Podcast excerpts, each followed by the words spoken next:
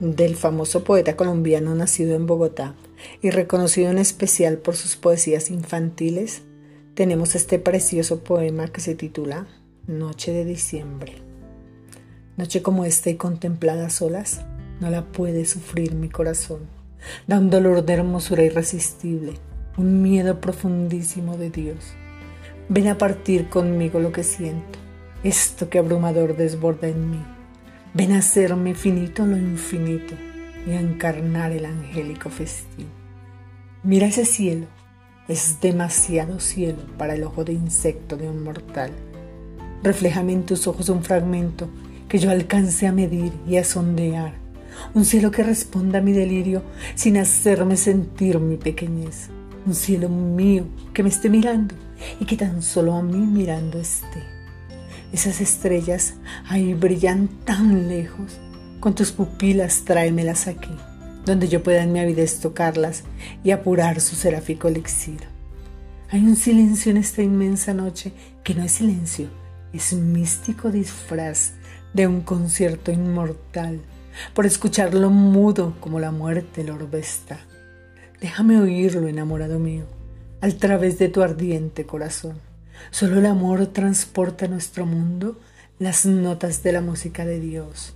Él es la clave de la ciencia eterna, la invisible cadena creatriz que une al hombre con Dios y con sus obras, y a Adán a Cristo, y el principio al fin.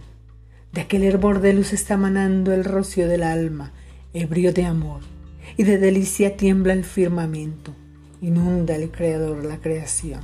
Sí, el Creador, cuya grandeza misma es la que nos impide verlo aquí, pero que, como atmósfera de gracia, se hace entre tanto por doquier sentir. Déjame unir mis labios a tus labios, une a tu corazón mi corazón. Doblemos nuestro ser para que alcance a recoger la bendición de Dios. Todo, la gota como el orbe, cabe en su grandeza y su bondad.